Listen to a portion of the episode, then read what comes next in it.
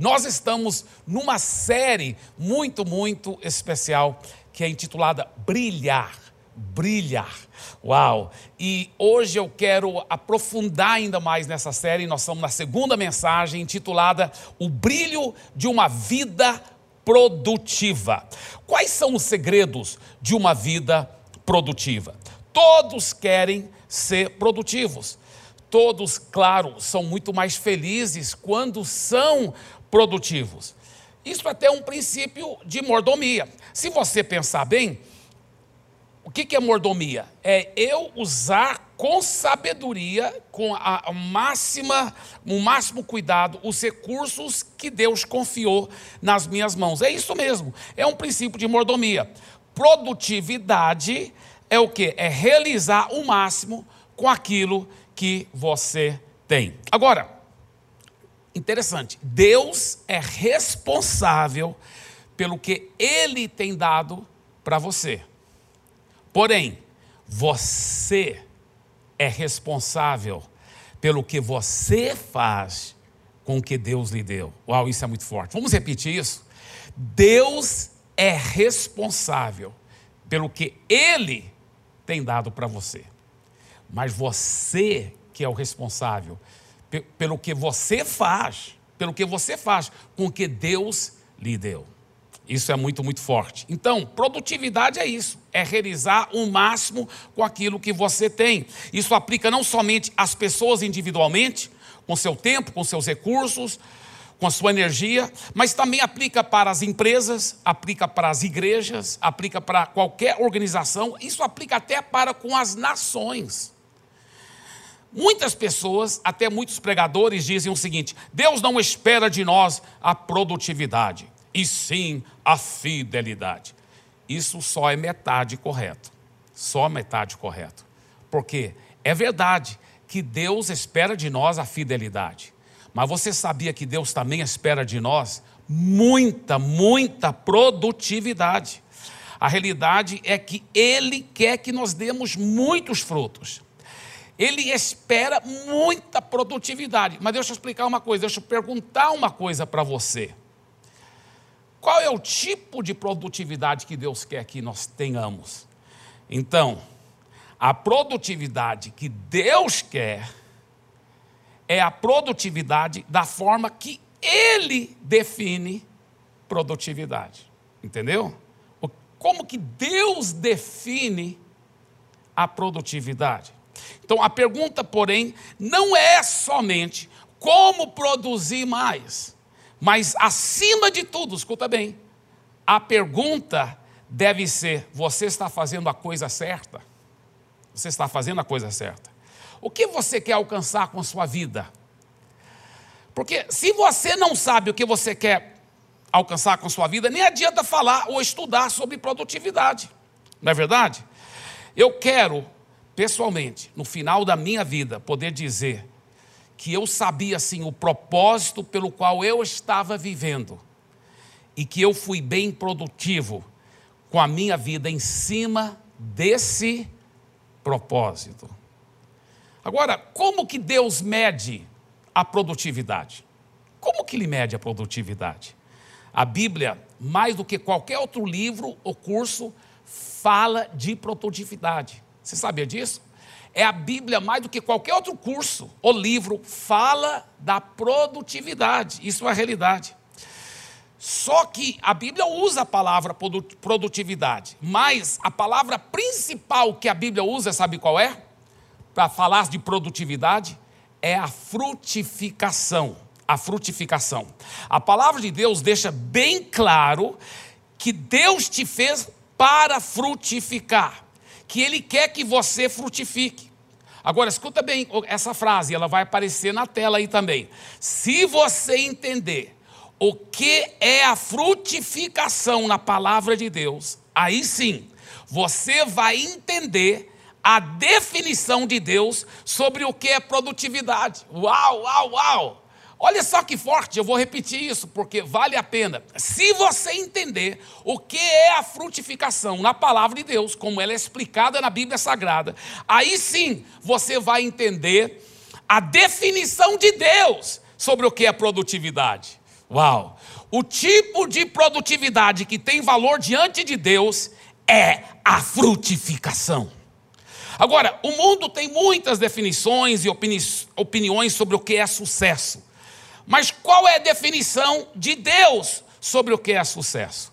Sucesso para Deus não é algo superficial, a pessoa aparecer para os outros que ela, ela tem um grande sucesso porque ela tem muito dinheiro.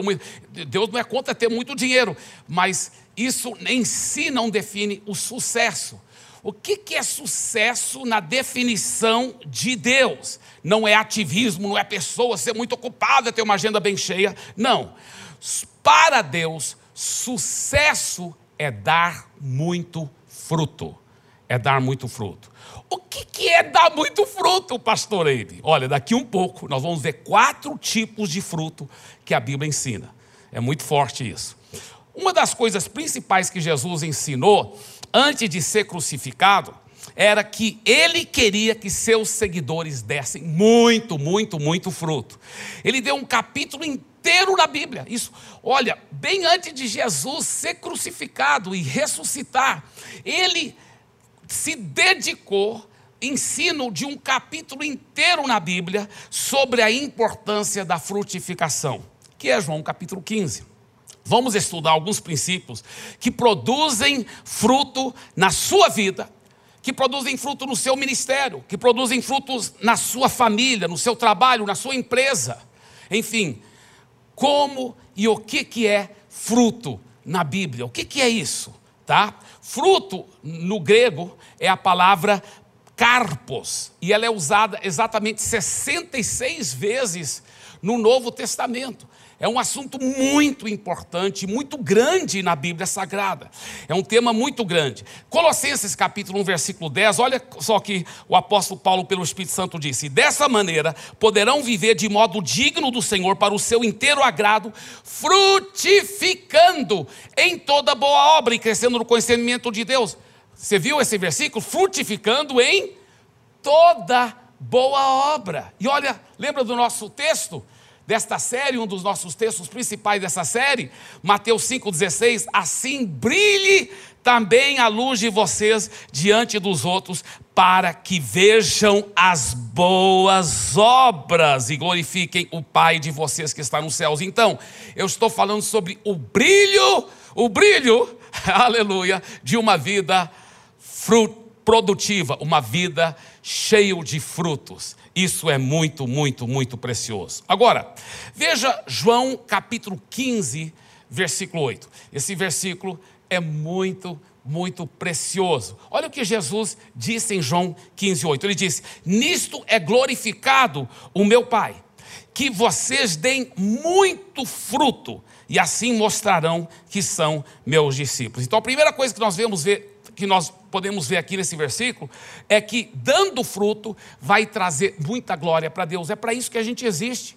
É para trazer glória para Ele, é para agradar a Ele, é para fazer a vontade dEle. É para isso que os seres humanos existem. Porque nós fomos criados, nós não somos o Deus de nós mesmos. Ele que é o nosso Deus. Então, dando fruto, traz muita glória para Ele. Segunda coisa que nós podemos ver nesse versículo, que ele diz, mostra o versículo de novo, olha só, ele fala Nisto é glorificado meu Pai, que vocês deem muito fruto, e assim mostrarão que são os meus discípulos. Então, dando fruto, mostra que eu sou um autêntico discípulo de Jesus. Um autêntico discípulo de Jesus. Agora, a terceira coisa que esse versículo mostra é que ele quer que a gente dê muito fruto. Deus é um Deus de abundância. Ele não quer que você dê pouco fruto. Ele quer que você seja muito, mas muito, mas muito produtivo mesmo. Agora, o que, que é fruto? O que, que é fruto? Antes, vamos só ver mais um versículo, porque daqui um pouco nós vamos falar sobre os quatro tipos de fruto e como frutificar, tá certo? João 15, 16. Olha o que ele diz, esse versículo também é muito forte. Não foram vocês que me escolheram, pelo contrário, eu escolhi vocês. Eu que escolhi vocês e eu os designei para que deem fruto e o fruto de vocês permaneça, a fim de que tudo o que pedirem ao Pai em meu nome, Ele lhes conceda. Uau! Olha o que ele disse. Que dar fruto foi uma das razões principais que nós fomos salvos. Ele disse: esse é o propósito da nossa salvação, para viver uma vida produtiva, uma vida frutífera para Jesus. Olha o que mais ele disse: Eu vos designei para que deem muito fruto. Eu vos designei para isso. Em outras palavras, Deus fez um investimento na sua vida. Deus fez, ele falou: Eu, eu te salvei para isso, para isso, para você dar muito fruto. Então Deus fez um grande investimento na sua vida. E Ele vai pedir a prestação de contas sobre isso. Se você teve uma vida frutífera, uma vida produtiva na definição de Deus. Na definição de Deus. Agora, uma vida verdadeiramente produtiva é onde o fruto é duradouro. Vamos ver o versículo de novo? Ele disse: E que o fruto, olha no meio do versículo, e o fruto de vocês permaneça, permaneça. Ele quer que a gente tenha fruto duradouro. Deixa eu falar uma coisa aqui para vocês. É uma coisa parecer, é uma coisa parecer que você é frutífero e a, até chamar a atenção das pessoas. Parece uma vida tão produtiva, uma vida que ganhou muitas vidas para Jesus e, e, tudo, mas no fim, no fim não deu em nada. Às vezes, aquela pessoa parece que tão produtiva, porque teve tantas empresas, mas no fim só trouxe caos, trouxe tristeza. Os colaboradores e funcionários ficaram com raiva, levaram tudo para a justiça, nada deu certo, fez só podridão. Por quê? Porque não foi fruto que permanece. Mas quando um cristão está fazendo a vontade de Deus, ele pode prosperar, ter grandes empresas, mas vai deixar fruto permanente, vidas transformadas, famílias abençoadas, pessoas que realmente são totalmente libertas por Jesus. Eu sou pastor, e então eu gosto muito de pensar nessa área de fruto permanente em relação ao ministério. Veja bem, eu já vi cada ministério surgir no Brasil, igrejas enormes. Eu lembro, quando eu tinha 12 anos de idade, o maior prédio evangélico do mundo foi construído aqui em São Paulo na época. O maior prédio. Mas depois aquele próprio pastor caiu em pecado de adultério, tanta coisa triste que dê o fruto permanente. Não estou dizendo que ele nunca deixou o fruto permanente, deve ter deixado, glória a Deus. Mas também, por causa do pecado, por causa de talvez outras razões, deixou muito a desejar. Eu penso do meu pai. O meu pai nunca pastoreou uma enorme igreja, apesar de ter plantado muitas e muitas igrejas. Mas meu pai marcou a vida de milhares de pessoas. Aonde eu vou até hoje, as pessoas falam para mim, Pastor Eibe, eu estava em Brasília, um pastor falou para mim, Pastor Eibe, eu converti quando era um adolescente, ouvindo o seu pai pregar, e hoje meu ministério é muito grande. As pessoas têm falado isso para mim ao redor. Eu estava na Lagoinha, pregando na Batista Lagoinha, em Belo Horizonte, as pessoas chegavam para mim, o seu pai deixou fruto permanente aqui em Belo Horizonte. Aonde eu vou? Meu pai nunca pastoreou uma igreja grande. Como que até hoje, em todo o Brasil e até muitas outras nações, tem fruto permanente do meu pai? Sabe por quê? Porque o que fala mais alto não é o barulho e toda a espuma e tudo que parece grande, mas é a, é a vida da pessoa, o caráter, a intimidade dela com Deus. Para Deus, Deus mede a produtividade diferente, porque Deus mede como frutificação. Isso que é produtividade para Deus, e nós vamos estar falando o que, que é fruto, os quatro tipos de fruto na Bíblia e como frutificar, tá? Agora, eu só quero te falar uma coisa aqui. Para Deus, são as coisas em que verdadeiramente Deus quer que sejamos produtivos. E quais são essas coisas? Os quatro tipos de fruto na Bíblia. Primeiro tipo de fruto que a Bíblia ensina: fruto de arrependimento. O João Batista falou para os religiosos que estavam vindo, querendo parecer tão certos, tão piedosos, ele falou: produzir, pois, frutos de arrependimento. Em outras palavras, tem muita gente que se chama de evangélico, talvez até de pastor, mas nunca houve uma conversão autêntica. tem que ter um novo nascimento, tem que virar as costas para o pecado. A palavra arrependimento, no grego, é metanoia, quer dizer, uma mudança por completa de mentalidade. E no hebraico é mais forte ainda, na minha opinião, até porque o Novo Testamento foi escrito por hebreus, a, a grande parte. E eles estavam com uma mentalidade hebraica ao escrever o Novo Testamento. E no hebraico, a palavra arrependimento, porque as palavras no hebraico, elas pintam um quadro. Elas pintam um quadro. As palavras no hebraico, elas são palavras é, que pintam quadros. E a palavra arrependimento no hebraico quer dizer uma volta de 180 graus. Em outras palavras, eu estou indo numa direção, fazendo o que eu quero, o que bem eu acho que é melhor, a minha opinião, e aí eu viro as minhas costas para minhas opiniões, para os meus desejos, para eu viro as costas para o mundo, para o pecado, para o maligno, e eu realmente recebo Jesus não só como Salvador, porque como Salvador não vai te trazer salvação. Se você só receber Jesus como Salvador, nenhum lugar na Bíblia fala que é para receber Jesus só como Salvador. Para você ser salvo, a Bíblia fala, você recebe Jesus como Senhor, como dono da sua vida. Então, o primeiro tipo de fruto que Deus quer que tenhamos é o fruto de arrependimento. Segundo tipo de fruto, fruto do Espírito. Lá em Gálatas capítulo 5, ele mostra que o fruto do Espírito é amor, alegria, paz, longanimidade, benignidade, mansidão, domínio próprio. São nove forças espirituais do Espírito Santo, quando você nasce de novo, o Espírito Santo vem morar dentro de você e Deus quer que você frutifique com o caráter de Cristo, porque os dons do Espírito, milagres, curas, línguas, poderosas revelações, os dons do Espírito demonstram o poder de Deus, mas o fruto do Espírito demonstra o caráter de Deus. E é isso que Deus quer também, que você seja frutífero, uma vida de caráter, de integridade, uma vida que demonstra realmente um, algo que vai trazer impacto permanente na vida de todos ao seu redor. O caráter de Cristo, o fruto do Espírito. Terceiro tipo de fruto é fruto de outro cristão, ou seja, ganhar vidas para Jesus. A Bíblia fala muito sobre isso.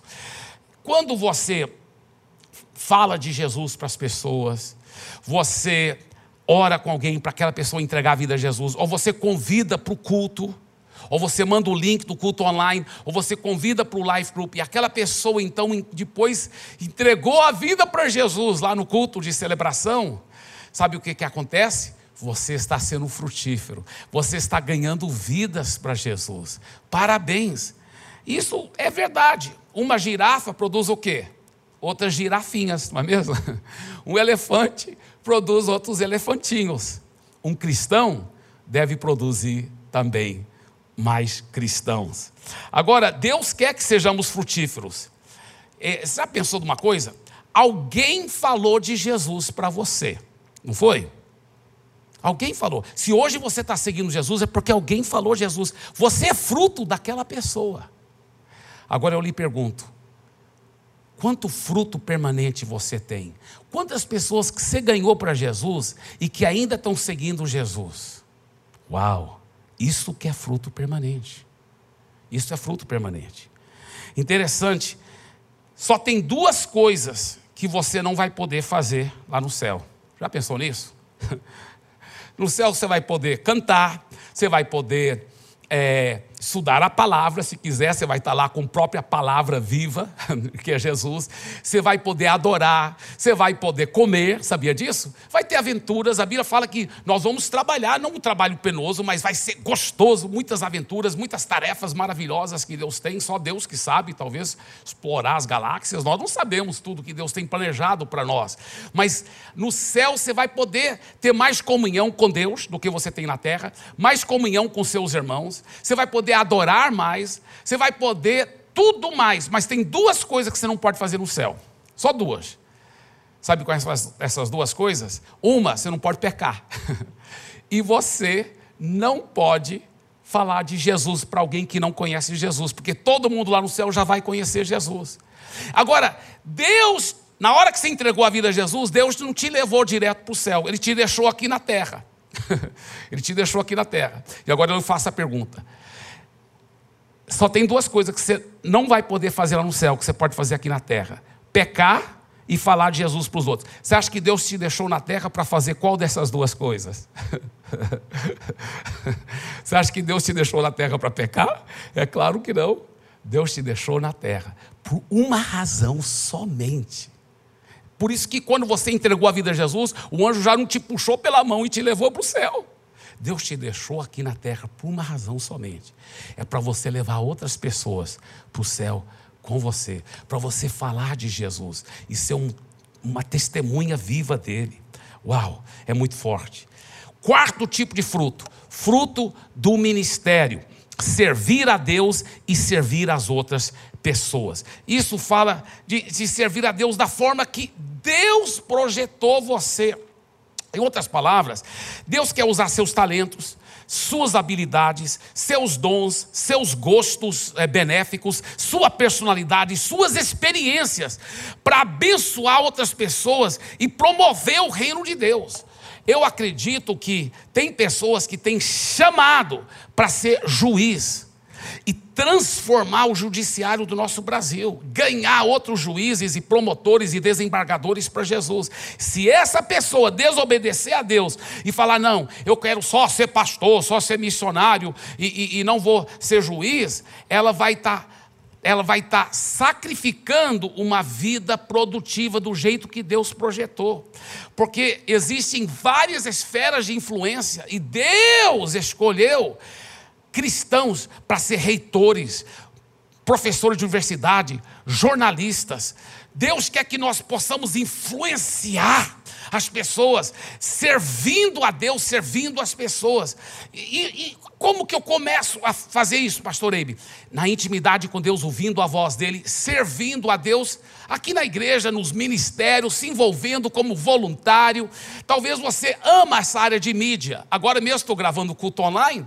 Está praticamente vazio aqui o auditório. Tem o meu querido amigo, o pastor Marco Antônio, que está aqui. Mas fora ele, só tem aqui no auditório todo os quatro que estão trabalhando com a mídia. Três câmeras e um, e um, e um fotógrafo. Porque eles estão servindo a Deus. Você acha que estão ganhando um monte de dinheiro para fazer isso? Não. Mas eles estão usando os dons que eles têm para ajudar você a ouvir a palavra de Deus. Eu lhe pergunto: você está usando os seus dons para ajudar outras pessoas a ouvir a palavra de Deus? Você está servindo a Deus? Você está envolvido nos ministérios da sua igreja? Você está envolvido no life group, levando pessoas para o life group, ganhando vidas para Jesus? Meu irmão, Deus quer usar você. Deus quer usar você. Então, o quarto tipo de fruto é fruto do ministério. Agora, quando Jesus falou para a figueira, que, que ele falou aquela vez? Ele falou assim: nunca mais você vai dar fruto. Uau! Alguém falou, não, mas por que, que Jesus fez isso? A figueira depois morreu. Como é Deus trazendo morte para uma árvore? Que coisa horrível. Sabe por quê? Claro que ele estava ensinando o grande princípio de fé, o poder das nossas palavras, mas ele também estava ensinando um outro grande princípio. Sabe qual é esse outro grande princípio? Que um cristão que não dá fruto é uma contradição. Ele estava ensinando a importância de todo seguidor de Jesus deve dar muito fruto. Deus disse que ser produtivo traz glória para Ele. Uau! O que, que ele disse? Já que você não me deu fruto, figueira, você nunca mais vai dar fruto. Vamos cortar essa figueira, vamos, vamos é, ela vai morrer. E ela morreu. Em 24 horas ela já tinha morrido, aquela figueira. Por quê? Porque ela só estava o quê? Sugando a terra. Ela só estava ocupando espaço, mas não dando fruto. E Jesus estava nos ensinando um princípio muito profundo. Sabe qual é esse princípio que ele estava nos ensinando? É que Ele quer muito que você dê fruto. E se você não estiver dando fruto, realmente você é uma contradição em termos, porque se você já entregou uma vida, a sua vida para Jesus, um cristão autêntico sempre deve dar fruto. Olha o que diz Mateus capítulo 3, versículo 10. Toda árvore. Não vamos ver primeiro Lucas 13, 7, perdão. Lucas 13, 7. Olha só o que ele diz. Já faz três anos que venho procurar fruto nessa figueira e não encontro nada. Portanto, corte-a, porque ela ainda está ocupando inutilmente a terra. É muito forte esse versículo. Olha esse outro, Mateus 3,10. Toda árvore que não der bom fruto será cortada. Meu Deus, é sério essa área de frutificação. Pastor Eibe, como frutificar então? Como frutificar? Primeiro lugar, eu vou, eu vou estar compartilhando três segredos rápidos aqui, como frutificar. E eu sei que eu já dei muito conteúdo nessa mensagem, e ainda vou dar muito conteúdo, mas não vai ser uma mensagem comprida. Então, aperte o cinto de segurança. Vamos lá. Agora, como frutificar? Primeiro lugar, cultive raízes profundas. Cultive raízes profundas. Jeremias 17, 7 a 8, ele diz: Mas bendito é o homem cuja confiança está no Senhor, cuja confiança nele está.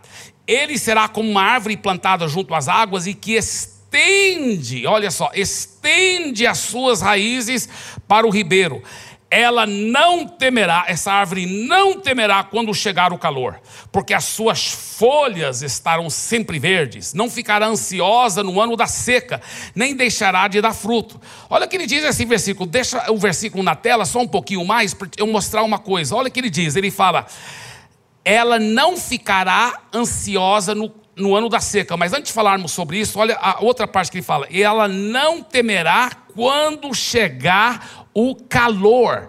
Ela não temerá quando chegar o calor. O calor. O que é o calor?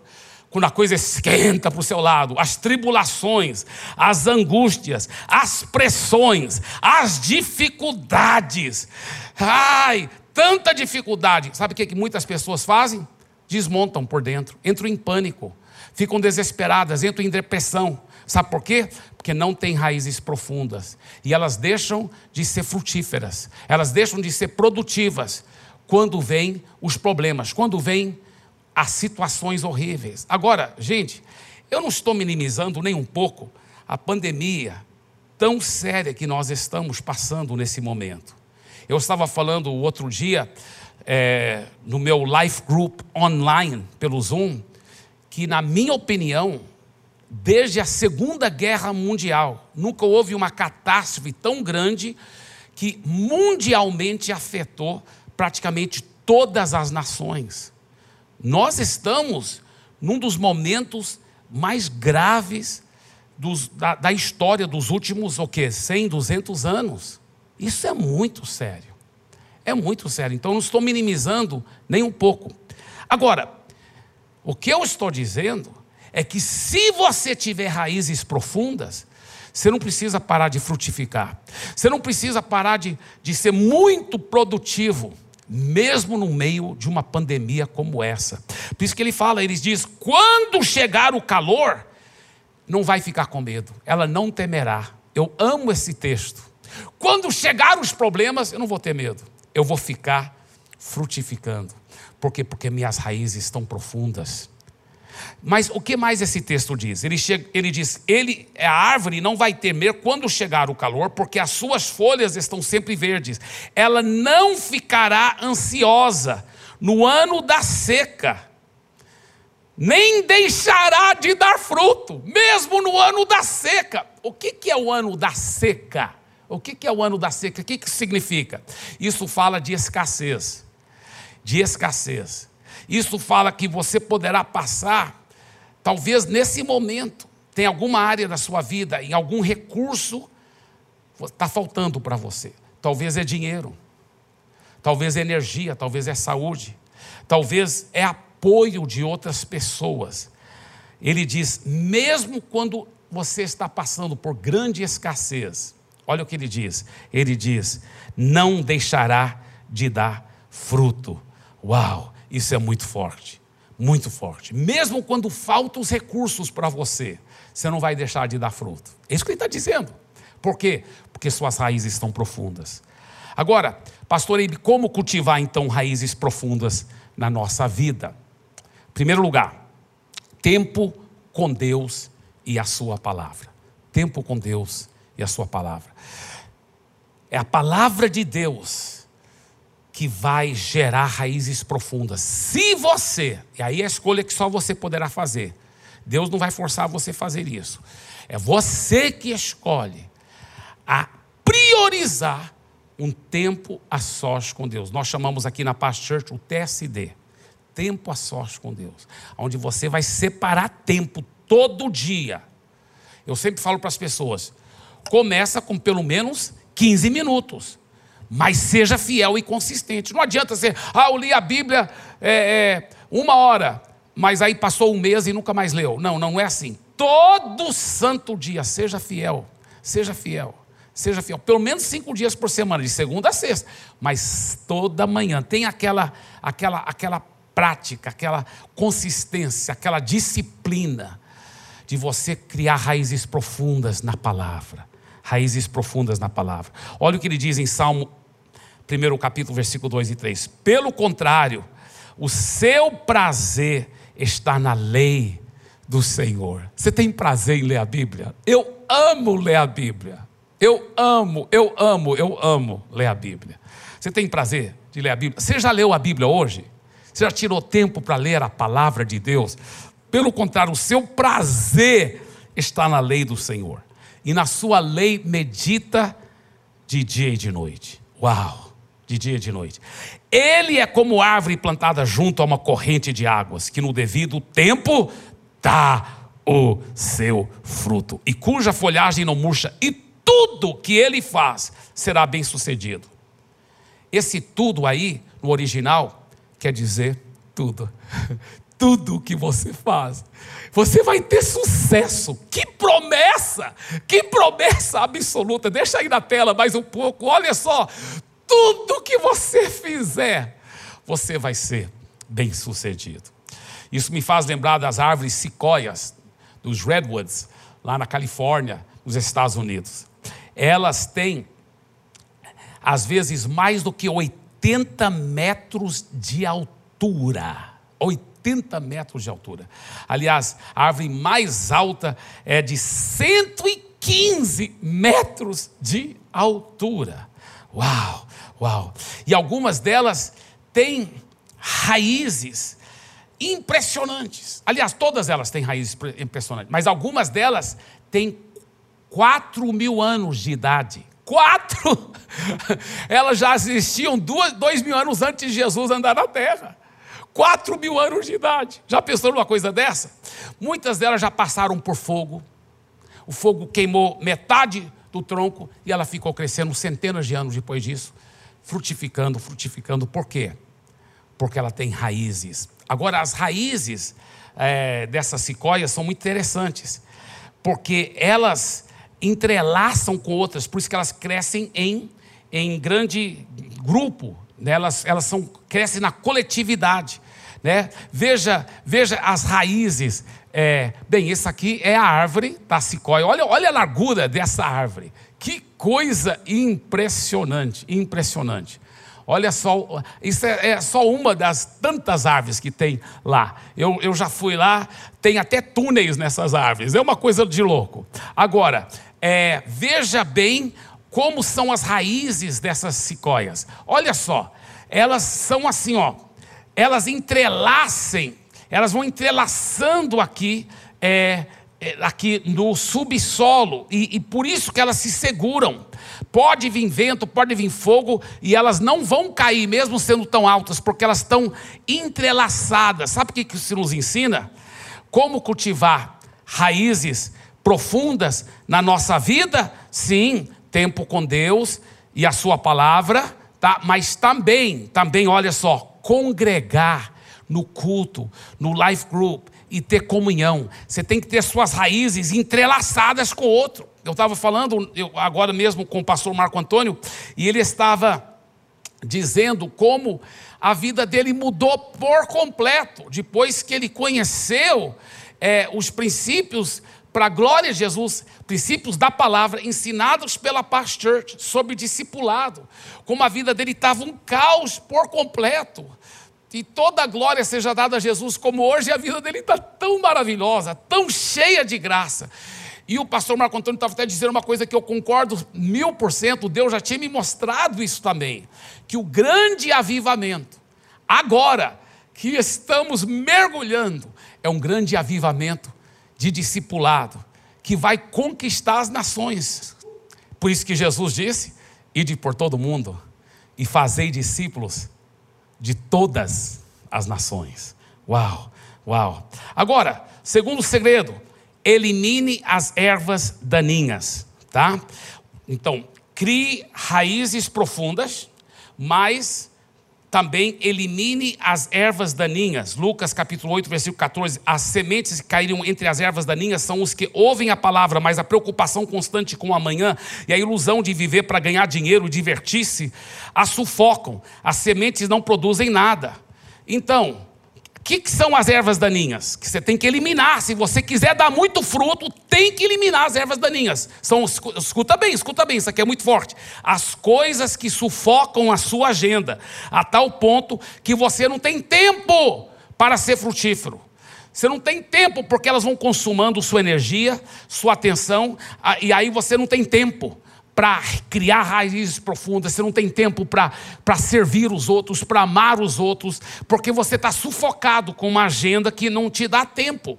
E o que, que sufoca a nossa agenda? Esse mesmo texto mostra, ele fala sobre vivendo para se divertir. Muitas pessoas, elas estão vivendo mais para divertir. Final de semana não tem problema faltar o culto, elas pensam, porque eu vou para a praia, ou eu vou lá para a chácara, eu vou para o sítio, vou para as montanhas. Não tem problema, mas com o negócio de culto, buscar Deus, colocar Deus em primeiro lugar, é, eles só na teoria, porque na prática estão vivendo para se divertir. Estão vivendo realmente para a recreação. É errado se divertir? É errado é, ter recreação? Não! Mas tem que ter a prioridade. Se você deixar isso sufocar se a sua agenda, isso se torna uma erva daninha. Outra coisa, a avareza, ele fala sobre as pessoas que preocupam só em ganhar muito dinheiro.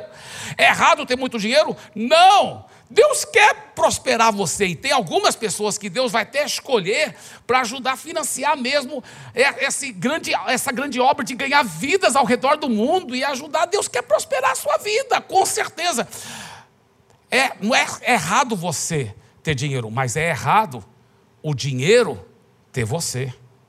Isso que é avareza. É quando o dinheiro tem você, o dinheiro que comanda a sua vida, comanda a sua agenda, sufoca, aí você não é frutífero. Olha que a Bíblia diz: o amor ao dinheiro é a raiz de Não é o dinheiro que é a raiz de todos os males. Dinheiro não é a raiz de todos os males. Porque se riqueza fosse a raiz de todos os males, Deus seria o pior de todo o universo, porque Deus é o mais rico. Mas o amor ao dinheiro é a raiz de todos os males. Algumas pessoas, por cobiçarem o dinheiro, desviaram-se da fé e se atormentaram com muitos sofrimentos. Agora, veja bem rapidamente, porque meu tempo é pouco. Olha, algumas maneiras de verificar a saúde do seu coração nessa área de dinheiro, tá? Sua reação quando alguém pede esmola na rua.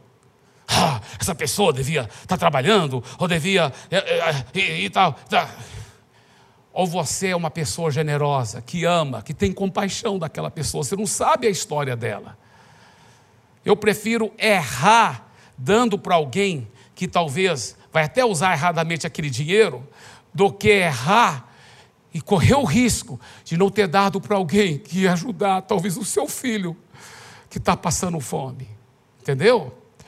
Segunda forma de verificar a saúde do seu coração nessa área financeira: você se alegra quando o seu vizinho ou seu colega tem algo melhor do que o seu, do que o seu? Um carro mais bonito, uma casa mais bonita, mais dinheiro do que você? Você se alegra com isso? Você fica feliz com a prosperidade do seu próximo? Se o seu coração estiver sadio nessa área financeira, você vai ficar feliz. Terceira forma de verificar a saúde do seu coração: você desconfia de qualquer pessoa rica? Você já olha para o rico e já pensa assim: hum, deve ter enriquecido aí, atropelando os outros, de forma ilícita, ele não paga o imposto, ele é uma pessoa errada e tal, sempre querendo rebaixar alguém que é rico.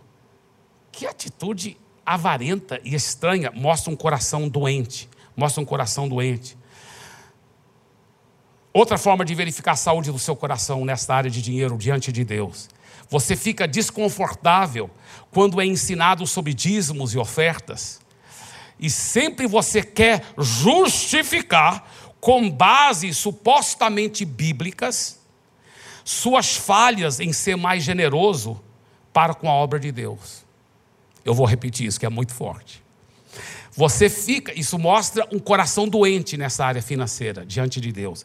Você fica desconfortável quando é ensinado sobre dízimos e ofertas. E você sempre quer justificar, com bases supostamente bíblicas, suas falhas em ser mais generoso para com a obra de Deus. Uau, uau, uau. Outra forma de demonstrar a saúde errada do coração é que sempre tem planos para ajudar na obra de Deus ou de dar para os pobres, mas sempre fica para o futuro. Não, um dia eu vou prosperar muito. Você vai ver, agora eu vou fechar o um negócio, aí eu vou dar. Sempre é no futuro, nunca é no presente. Tem alguma coisa errada no coração. Você fala, mas eu, eu sou pobre, pastor Eibe. Pela fé você não vai ser pobre mais. Mas para mudar esse quadro, um dos primeiros segredos é você entender: tem pessoas mais pobres do que você. Por que, que você não ajuda aquelas pessoas? Por que, que você não já seja generoso assim? Porque quem é fiel no pouco, Deus vai fazer fiel sobre o muito. Mas quem não é fiel sobre o pouco, até o pouco que ele tiver, será tirado. É muito forte. Outra forma que sufoca, outra erva daninha, preocupação constante com o amanhã. Os mandamentos de Deus são maravilhosos. O que, que Deus diz? Não andeis ansiosos sobre coisa alguma. Entrega tudo para Deus. Descanse nele, sabe? Saiba que ele vai cuidar do seu futuro. E terceiro lugar, como frutificar? Então, primeiro, crie raízes profundas. Terceiro, elimine as ervas daninhas. E segundo, elimine as ervas daninhas. E terceiro, regue constantemente com muitos louvores. Sabe? Então, olha, escuta bem. Você quer frutificar? Comparando com uma planta, né? Com uma árvore. Raízes profundas. Elimine as ervas daninhas para que a semente possa frutificar, crescer bem. E aí regue constantemente. Como que eu vou regar? Com louvores, pela fé, pela fé. Olha que Jesus disse: Quem permanece em mim e eu nele, esse dá muito fruto. Isaías 55, 10 a 11. Porque assim como a chuva e a neve descem dos céus e para lá não voltam, sem que primeiro reguem a terra e a fecundem e a façam brotar, para dar semente ao semeador e pão ao que come, assim será a palavra que sair da minha boca, não voltará para mim vazia, mas fará o que me apraz e prosperará naquilo para que a designei. Libere a palavra de Deus, libere a palavra de Deus nos louvores, vai regando, vai regando, vai regando na presença de Deus, numa vida cheia da presença de Jesus, e olha o que acontece você vai ver a sua fé explodir. E com a fé tudo é possível. Isso que Abraão fez, o meu xará. Eibe é apelido para Abraão. Não sei se você sabe disso. Meu nome é Abraão, né? Abraham, em inglês. Olha o que? Romanos 4, 20. E não duvidou da promessa de Deus por incredulidade. Mas sua fé, olha só sua fé, a fé de Abraão, foi fortalecida na medida que ele dava glória a Deus. Você está tentando aplicar a fé para alguma área da sua vida, para você ser muito produtivo, muito frutífero, e a sua fé ainda não está lá ainda. Fique só dando glória a Deus. Fique só regando a semente, dando glória, glória, glória, glória, glória. E logo a sua fé será fortalecida. E com a fé tudo é possível. Você vai ser muito frutífero. Você vai ser muito frutífero. Você vai ser muito produtivo. Eu declaro isso em nome de Jesus. Eu quero fazer uma oração agora por você em nome de Jesus. Receba essa oração. Pai querido, eu peço a tua bênção, a tua graça, a tua unção, a tua direção sobre esse meu irmão, essa minha irmã. Eu peço, Pai, que nós possamos ser produtivos com a definição do Senhor, que é a verdadeira frutificação bíblica que possamos ganhar vidas, que possamos viver uma vida cheia do fruto do teu espírito, que possamos criar raízes profundas, que possamos eliminar as ervas daninhas e possamos, acima de tudo, fazer a tua vontade, implantar a sua palavra e ficar glorificando o Senhor, até que muito fruto e fruto permaneça em cada uma das nossas vidas. Eu peço por esse meu irmão, essa minha irmã, essa frutificação permanente, em nome de Jesus. Amém.